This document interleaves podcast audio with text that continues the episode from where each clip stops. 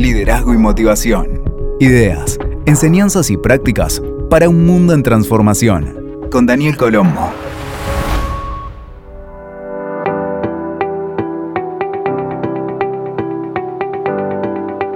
Hola amigos y amigas, ¿cómo están? Bienvenidos a un nuevo episodio de Liderazgo y Motivación.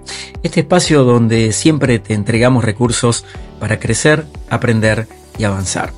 quiero confesarte que cada vez que me encuentro con alguien en una charla, en una conferencia o incluso mensajes en las redes sociales, siempre aparece la pregunta, ¿cómo empiezo en mi desarrollo personal? Y esto es una pregunta que tiene varios costados. Por un lado hay mucha gente que eh, parece que la vida no le va como quisiera y eso puede ser su disparador. Otros han pasado momentos muy duros, desafiantes, que pusieron a prueba su integridad, su fortaleza interna, y otros también que vienen trabajando quizá en tomar muchos cursos, pero no ven mejoras en su vida. La gran clave es que falta la práctica. Para practicar el desarrollo personal hay que hacerlo todos los días, es como ir al gimnasio. Y si quisieras hacer un cambio y no sabes por dónde empezar, considero que esta charla con nuestro invitado de hoy va a ser muy especial para vos. Así que ya te voy pidiendo o sugiriendo que tomes papel y lápiz porque seguramente algunos conceptos vas a querer anotar.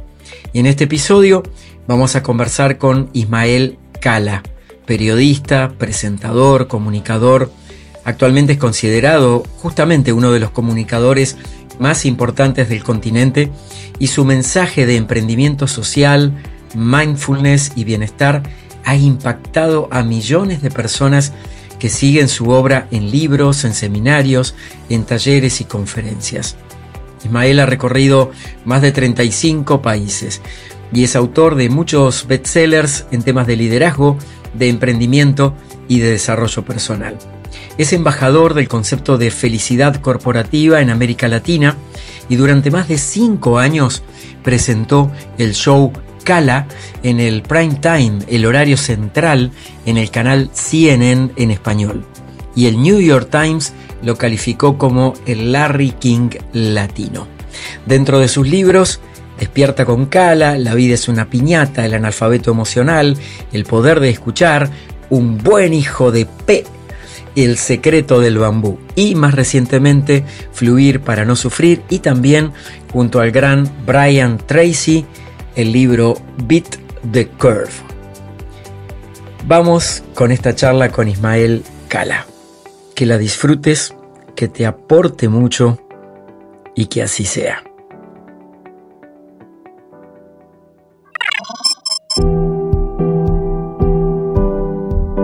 Tal? Bienvenido Ismael, un gusto conversar contigo. Gracias por este tiempo que nos estás dedicando. Gracias Daniel, el placer es mío y bueno, pues la verdad que aquí dispuesto a tener una conversación de vanguardia. Excelente. Ismael, eh, el título que le hemos propuesto para, este, para esta transmisión y para este podcast es justamente cómo empezar el desarrollo, de, el desarrollo personal, el camino del desarrollo personal. ¿Cómo fue tu caso? La verdad que es un muy buen título, ¿sabes por qué? Porque siento que a la altura del desarrollo que tenemos nosotros, teniendo tanto acceso a la información, tecnologías eh, de avanzada, exponenciales, todavía hay un gran vacío o un gran paradigma errado en dónde debería estar centrada la educación hacia el ser humano. ¿Y por qué digo todavía? Porque todavía lo siento, que la educación que le damos a estas generaciones nuevas de hoy sigue siendo mayoritariamente el entender el mundo afuera y muy poco el entender el mundo dentro, que es desarrollo personal. Y ya lo decía Sócrates hace tantos siglos cuando dijo, conócete a ti mismo para que puedas cuidar bien de ti. Porque yo siento que cuando nosotros no nos conocemos, ni siquiera somos capaces de amar, porque nadie puede amar verdaderamente lo que no conoce. Y entonces si no nos amamos, ahí la vida va como un proceso de, a la deriva, a ver qué me encuentro. Entonces, en mi caso, la verdad, la desesperación me llevó a entender que la educación me estaba fallando, que yo era muy buen estudiante, sacaba las notas máximas, no solo para complacer a mi madre, a mi abuela y a mis papás, sino para complacerme a mí. Quería, quería probarme a mí mismo que, que era buen estudiante. Sin embargo, eso no bastaba para darme felicidad para yo tener respuestas interesantes que, que, un poco simplificaran la vergüenza, por ejemplo, de mi familia, del el tema de la esquizofrenia o las enfermedades mentales y cerebrales, el tema de los suicidios de varios de mis familiares por ahorcamiento. Entonces yo crecí con una adolescencia, digamos, llena de muchas preguntas que nadie se atrevía a responder, pero que además me invitaban a vivir desde la vergüenza, desde un estado de secretismo, de no hables del tema, no muestres tus fallas, no digas las cosas que realmente eh, son tribulaciones en tu cabeza porque los demás tomarán ventaja de ti. Yo creo que, mira, Argentina es uno de los pocos países en Latinoamérica y quizás en el mundo donde la gente habla con mucha naturalidad de su psicoanalista, del proceso de psicoanálisis que llevan haciendo. Pero en la mayoría de nuestros países latinos hay mucha gente que vive en una prisión porque no se entiende y no entiende cómo funciona su cabeza. Y a mí me pasó esto a los 15 años cuando mi madre me lleva a un psiquiatra y me ponen un tratamiento con fármacos y antidepresivos. Ismael, eh, a partir de esa experiencia, ¿cuál fue el episodio más disruptivo que vos, que vos marcas como un antes y un después en tu vida para empezar este camino que de alguna manera conecta al comunicador que sos? ¿Sí? Porque sos un gran divulgador y también entiendo que hubo una etapa de mucha introspección, ¿verdad? Sí, el punto de quiebre fue justo cuando tenía 15, ni siquiera había cumplido los 16 años. Ya tenía yo ese tratamiento que te acabo de mencionar porque mi madre me había llevado al psiquiatra un poco preocupada por un adolescente que estaba encerrado literalmente en sí mismo, que tenía pocos amigos. Sus amigos eran amigos de la radio, en la emisora de radio, que desde los ocho años a mí me salvó la vida. No solo me salvó la infancia, tener una mentora que me enseñara sobre algo que se convirtió en una pasión, sino que crear un espacio seguro donde no se permitía el acoso o el bullying.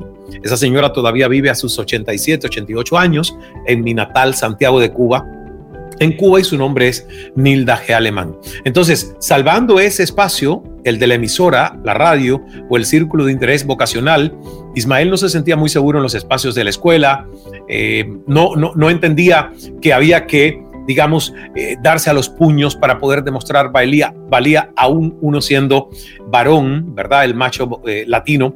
Entonces, a los 15 años me toca ver a mi padre en un hospital psiquiátrico después que le dieron electroshocks. Y yo llegué con todos mis desafíos dentro de mi propia cabecita a ver a un papá al, al, que justamente coincido, porque Dios parece que quiso que yo viese ese momento, con que lo sacan del tratamiento y lo ponen en su sala de recuperación. Y ahí yo intento hablarle y veo que no puede expresar palabra porque obviamente la electricidad en el cerebro lo que hace es resetear ese cerebro. Pero sí salieron lágrimas de él. Sí salieron lágrimas y salieron lágrimas de mis ojos. un momento muy incómodo, muy doloroso, donde yo dije, Dios, sálvame, que me salvaré. Pero por favor, no puedo aspirar a crecer y verme siendo el adulto que es mi padre. Yo no puedo, lamentablemente, seguir los pasos de mi papá, cosa que yo quería, porque era un hombre brillante hasta sus casi 40 años, ingeniero químico azucarero, intelectualmente brillante, pero secuestrado por esas voces y esa enfermedad que fue tardíamente diagnosticada. Ese fue mi punto de inflexión principal a los 15 años. Yo no sabía qué hacer, pero sí sabía algo. No quería el destino.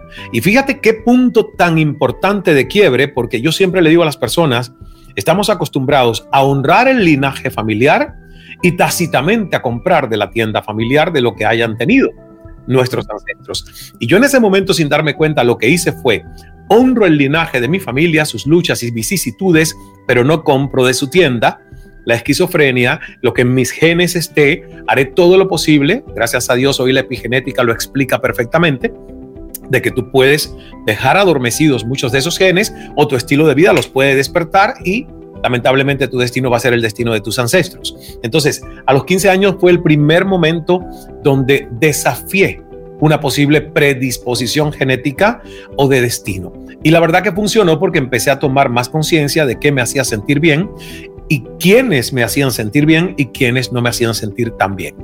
Ismael, eh, Gracias por compartir eso. Hay una parte que me, impactó mucho, que es los ocho años en la radio. Empecé también a los ocho años en la radio de mi pueblo. ¡Wow! De verdad. Argentina y después a nivel eh, nacional y también con mucho alcance con mi trabajo. La verdad que de la radio aprendí también la disciplina, ¿no? La disciplina del horario, el tiempo que era la radio en vivo, teníamos que mm. estar ahí sin red. Y muchas de esas cosas las podemos aplicar hoy en nuestro desarrollo personal y por supuesto profesional. ¿Cómo serían esos primeros pasos para quien está buscándose todavía, está buscando respuestas? Lo primero es no juzgarse, porque yo sufrí demasiado porque nadie me dijo esto ¿verdad? Nadie me dijo que para encontrarme yo tendría que amarme tal cual soy en el momento en el que despierto al encuentro de ese ser interior.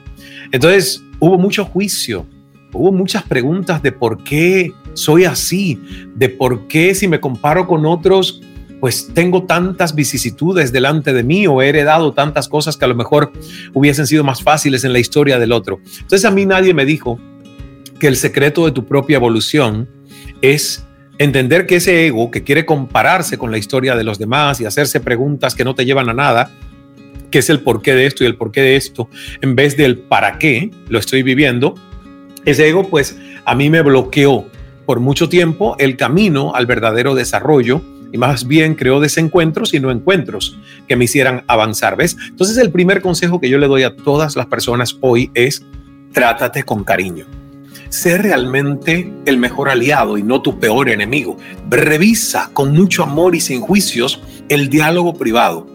Ese que ocurre cuando estás a solas, sin que nadie te esté mirando, cuando estás frente a un espejo y ves tu rostro o ves tu cuerpo, qué, qué pensamientos llegan y a cuáles te permites tú engancharte, que es lo peor. Porque a mí me llegan todavía pensamientos de qué gordo estás, qué arrugado amaneciste hoy, qué viejo ya te ves. ¿Ves? Eso a veces ni siquiera uno los puede evitar pero amorosamente los puedes escuchar, dejar ir, sin juicios, sin pelea contra esos pensamientos y escoger un mejor pensamiento que te lleve a ese lugar de amor en donde uno quiere estar.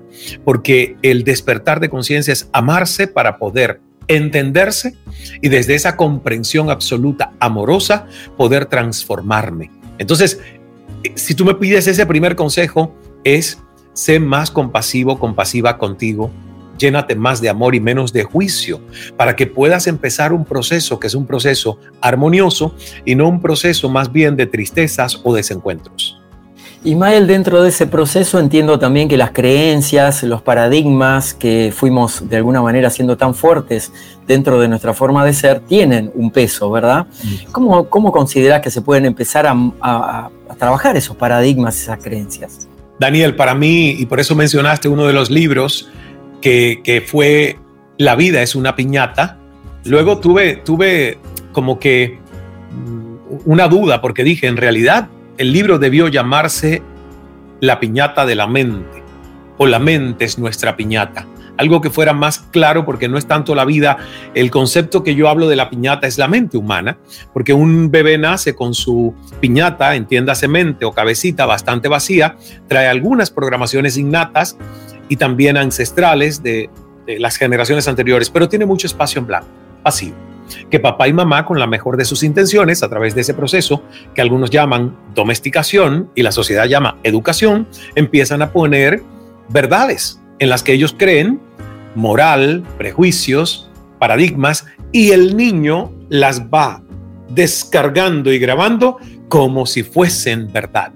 Por eso es que hablamos de creencias, porque crees que eso que fue la opinión duda de un adulto, pero que en su momento tenía mucha autoridad sobre ti, tú has aceptado tácitamente y nunca la has cuestionado de que es así, tal cual como una verdad absoluta. Entonces, el proceso de evaluar nuestras creencias es el proceso de, un momentito, a ver, ¿quién puso qué aquí? A ver si lo recuerdo y si no, aunque no recuerde quién lo puso, por lo menos sí recuerdo la creencia y me pregunto en qué ladito de estas dos columnas esta creencia va. ¿Es una creencia limitante porque me frena la aventura, me hace ser más cobarde que valiente a pesar de mis miedos? ¿O es una creencia que me hace avanzar y me empodera? Y es un proceso lento que lleva mucha compasión con papá, con mamá, porque hay que perdonar muchas cosas, porque a veces te das cuenta que papá puso algo en ti que, wow, es una creencia arcaica, obsoleta, que, que, ya no, tener, no te representaría. Pero hay que con amor perdonar a papá porque a lo mejor lo hizo desde lo que sabía y lo que podía, no porque quería hacernos daño, ¿verdad? Por ejemplo, con mi abuela, yo siempre le cuento a las personas que mi abuela fue a la altura de mi madre un ser que moldeó mucho mi personalidad con sus creencias. Pero mi abuela no era ni neurocientífica, ni experta en inteligencia emocional, o sea, hizo lo que pudo con lo que sabía. Y ella me dijo, no a las drogas, no a las drogas. Si alguien te ofrece un polvito blanco, usted dice no si no es una enfermera y está en un hospital. Si alguien te quiere inyectar algo y tú no estás en un policlínico, usted no se inyecta nada porque las drogas matan, hijo mío. Y cuando yo revisé mi piñata, dije no a las drogas. ¿Dónde la meto? ¿En limitante o empoderadora? Y dije, es una creencia que debo mantener. Fue extrema, ¿eh? fue, fue muy extrema. Yo no puedo ver escenas de películas con escenas de jeringuillas y heroína, porque tengo que voltear el rostro, porque fue tan poderosa la creencia y la imagen que mi abuela sembró en mi subconsciente que yo no puedo esto verlo en películas. Imagínate que alguien me invita a su casa y lo quiere hacer, yo pido permiso y me voy, pero no por juicio, simplemente que me doy cuenta que la creencia fue muy poderosa. La mantengo hoy porque tengo un cerebro que tiene una neuroquímica histórica comprometida. Tengo un hermano que estuvo luchando por años con el alcoholismo hasta que se pudo recuperar. Yo tuve a los 15 años tratamiento psiquiátrico. Mi otro hermano fue diagnosticado con esquizofrenia a sus 33 años. ¿Para qué quiero yo probar con sustancias que puedan alterar mi conciencia de una forma totalmente medio psicótica? No quiero. Entonces, valué y valoro esa creencia de mi abuela como algo que quiero mantener. ¿Ves? La valido y la mantengo. Pero mi abuela también me dijo, desde la niñez, cuando comas, usted espere tres horas sentadito antes de irse a la piscina, a la playa, a la pileta, al mar, a la alberca, por decir cómo se dice piscina en muchos de nuestros países. Y tú sabes la cantidad de horas que yo perdí y malgasté haciendo digestión de tres horas para no meterme en el agua, hasta que en el 2000 me metí en Yahoo, ni, ni siquiera existía Google todavía. Y una página de médicos expertos dijo, esto es un falso mito. Si usted se come una porción normal, pequeña de comida, usted puede meterse al agua, nada le va a pasar. Mi abuela decía, si te metes en el agua, te dará una embolia. Y me hacía una cara así de una persona con parálisis. Y yo me lo creí hasta mis 30 años. Entonces ahí tuve que decir, abuelita, paz a ti en el cielo, tú no eras médica, tú no eras neurocientífica, yo no sé a quién le habrás escuchado esto, pero sabes qué, esta creencia me ha hecho perder horas incalculables de mi vida. Por lo tanto, se va lo de la embolia a boline porque no es una creencia que yo quiero mantener. Pongo estos dos ejemplos de lo, de lo tanto que hay que escudriñar en el consciente y en el inconsciente de nuestras creencias que fueron parte de nuestros primeros años de vida donde no teníamos discernimiento ni conciencia propia. Ahí, Ismael, aparece un concepto muy interesante que mencionaste, que es el de la mente subconsciente. Muchas personas no tienen tan presente este concepto mm. de, todo lo que influye en nuestra vida diaria la mente subconsciente. ¿Podrías comentarnos sobre, sobre de qué se trata? Bueno, mira, tanto como que podría asustar a mucha gente si la verdad no tiene mucha idea de qué pasa con el subconsciente. Pero no es para asustarnos, es para entendernos. Mejor, porque vuelvo y repito, cuando uno se logra entender y cómo funciona su sistema operativo y cómo funciona además el subconsciente como un gran archivador que memorizó primera situación con segunda situación y luego se encarga en automático de reproducirlo sin que tú te des cuenta, pues la mayoría de nuestras decisiones muchas veces ya están tomadas, yo diría en un noventa y tanto por ciento, de memorización que ya está en el subconsciente. Programas que se han hecho tan rutinarios que se han invisibilizado y no nos damos cuenta. Es como cuando alguien te dice, oye, pero haces esto igual que tu padre. ¿Te pareces tanto a tu mamá? Y uno dice, ¿qué? ¿Que me parezco? Bueno, ¿y a quién te vas a parecer? Tú por muchos años emulaste e imitaste lo que viste en casa, por lo tanto te tienes que parecer a esos tutores o patrones de conducta donde tú fuiste tomando tu propia conducta. Eso llegó al subconsciente, eso llegó a una memorización casi celular. ¿Por qué podemos hacer en simultáneo dos actividades? Como por ejemplo conducir y hablar por teléfono. Bueno, pues hablar por teléfono está en el consciente, estoy pensando, escuchando, pero el conducir ya lo he hecho tantas veces que viene a una actividad que me atrevo a hacer de manera subconsciente. Cuando eso pasa, que tú no estás presente porque tu presencia realmente estaba en la conversación telefónica y no al volante, ahí yo le digo a las personas, no uses la palabra accidente, porque cuando tu subconsciente era el que guiaba lo que estabas haciendo, tú no estabas presente. Es un piloto automático que se activa. Y por eso para el cerebro es tan fácil actuar en piloto automático, gasta menos energía, se tiene que concentrar menos porque el programa ya lo ha reproducido tantas veces que ya no le cuesta mucho volver a activar. Ese es el subconsciente y pongámonos a pensar todos los días la cantidad de procesos y rutinas que yo hago sin estar presente. Ahí está jugando y reproduciendo el subconsciente. Ismael, tuve la oportunidad de leer eh, Fluir para no sufrir y ahí estás hablando de un concepto que me parece que viene justo para este momento, que es el de la arquitectura del ser. Mm. ¿Cómo, ¿Cómo, podemos ir armando esos, esos pilares de nuestro ser? La verdad que este es un, un modelo que creamos por allá por el año 2016, 2017 eh, tuve la oportunidad incluso de llevarlo en gira por varias capitales y ciudades latinoamericanas, pero no se había publicado en ningún libro. Y una vez que ya preparamos el modelo de los 11 principios del líder bambú, que es la columna vertebral de fluir para no sufrir, recordé que la arquitectura del ser pues nunca la había incluido en ningún otro libro. Y me pareció que era un modelo muy, muy interesante como introducción a luego una vida por valores y principios, como es el modelo del líder bambú o del líder mindful exponencial. La arquitectura del ser, ¿qué es? Bueno, está el nacimiento, que es obviamente el primer hecho que tiene que suceder para que uno tenga esta vida terrenal con este cuerpo, sus cinco sentidos y todo lo que nos sucede. De ahí hasta la transición a ser solo conciencia pura o energía y dejar un cuerpo que queda inerte y se empieza a enfriar. Ese proceso al que llamamos muerte pero que simplemente no es el fin del todo, es una transición hacia parte de un mismo proceso que es la existencia y que nunca acaba. Entonces, está el nacimiento y luego viene el proceso de domesticación, que es esos primeros años de vida, donde nos domestican como si fuéramos una mascota, por favor. Mira, les pongo a las personas un ejemplo. Yo fui a un ashram, un centro de desarrollo espiritual en India, donde vi a niños de 7 y 8 años que fueron intervenidos con meditaciones especiales a cargo del maestro Siri Siri Ravi Shankar, el maestro de la Fundación del Arte de Vivir. Y esos niños utilizaban un tipo de neuronas que la mayoría de nosotros no tenemos y que hubo a los 11 años una primera poda neuronal en nuestro cerebro, donde por domesticación esas neuronas se fueron son las neuronas de lo que llamamos percepción extrasensorial. Eso que nos hace a todos poder compararnos con un Harry Potter en cuanto al poder de la magia.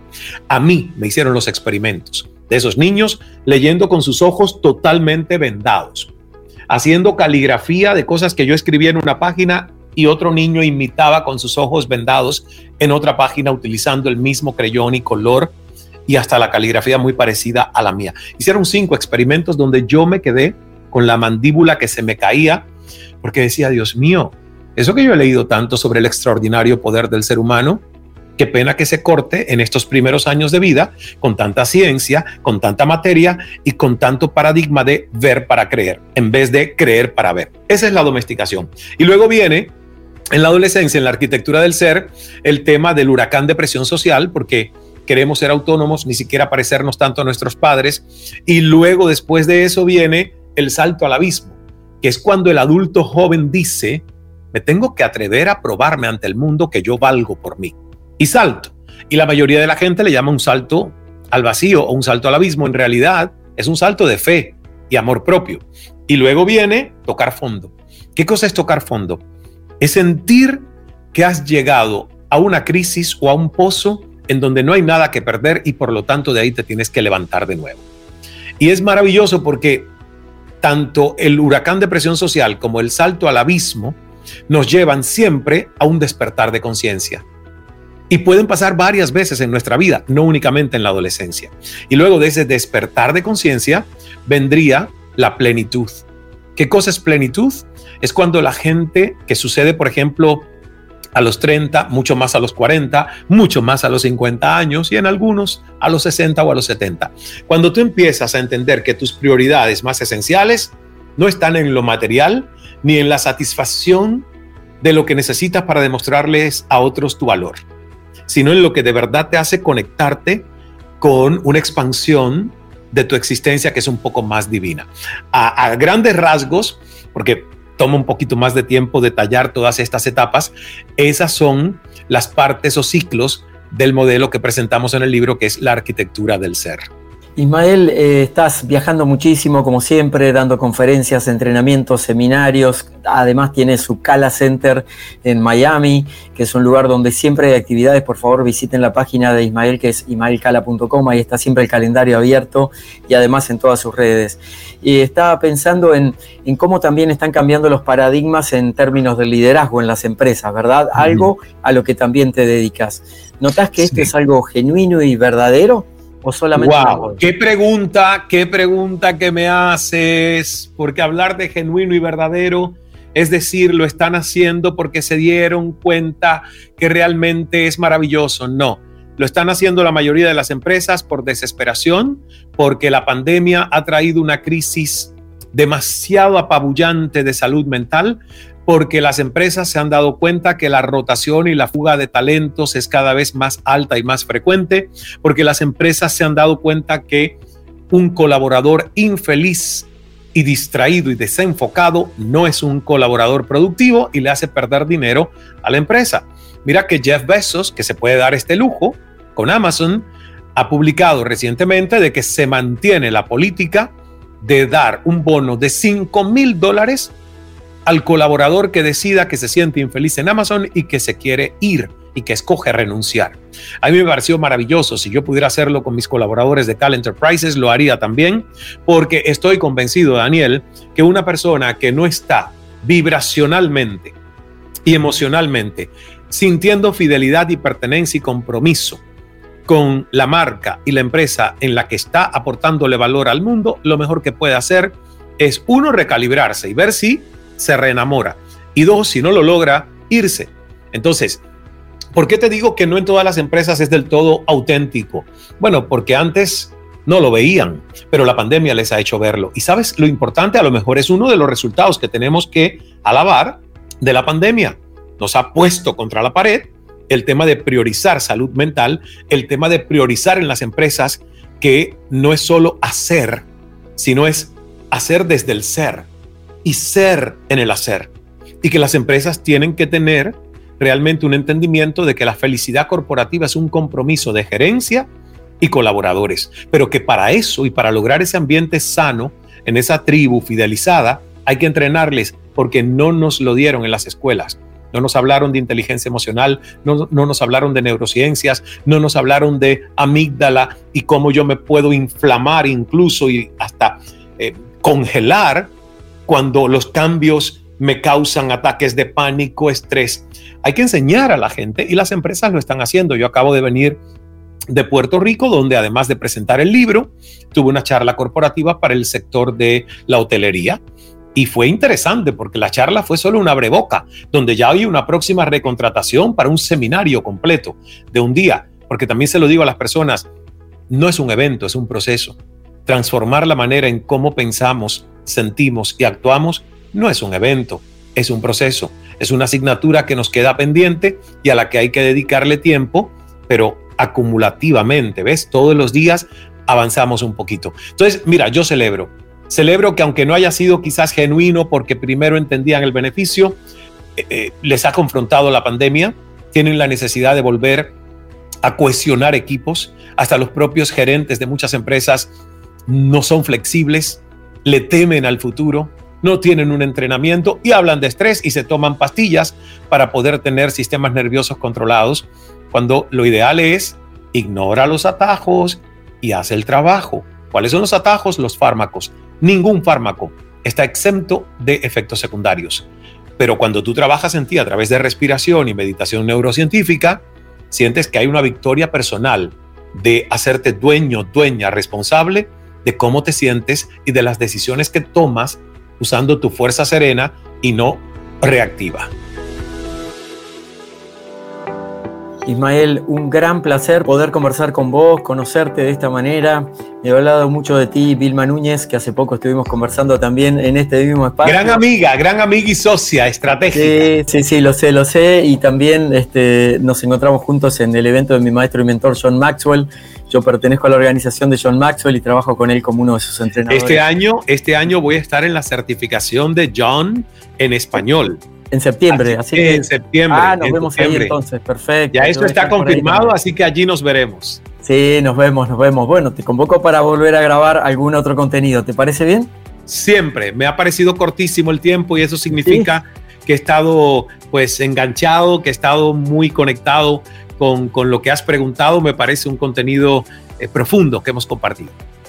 Muchas gracias, Ismael. Por favor, no se pierdan los contenidos de Ismael, ismaelcala.com. Ahí tienen el libro, los seminarios, su itinerario para ver conferencias y también la posibilidad de llevar, ¿por qué no?, a Ismael a alguno de los países o a las empresas donde trabajas. Muchas gracias, Ismael. Nos vemos pronto. Saludos. Gracias por acompañarnos en este nuevo encuentro de liderazgo y motivación.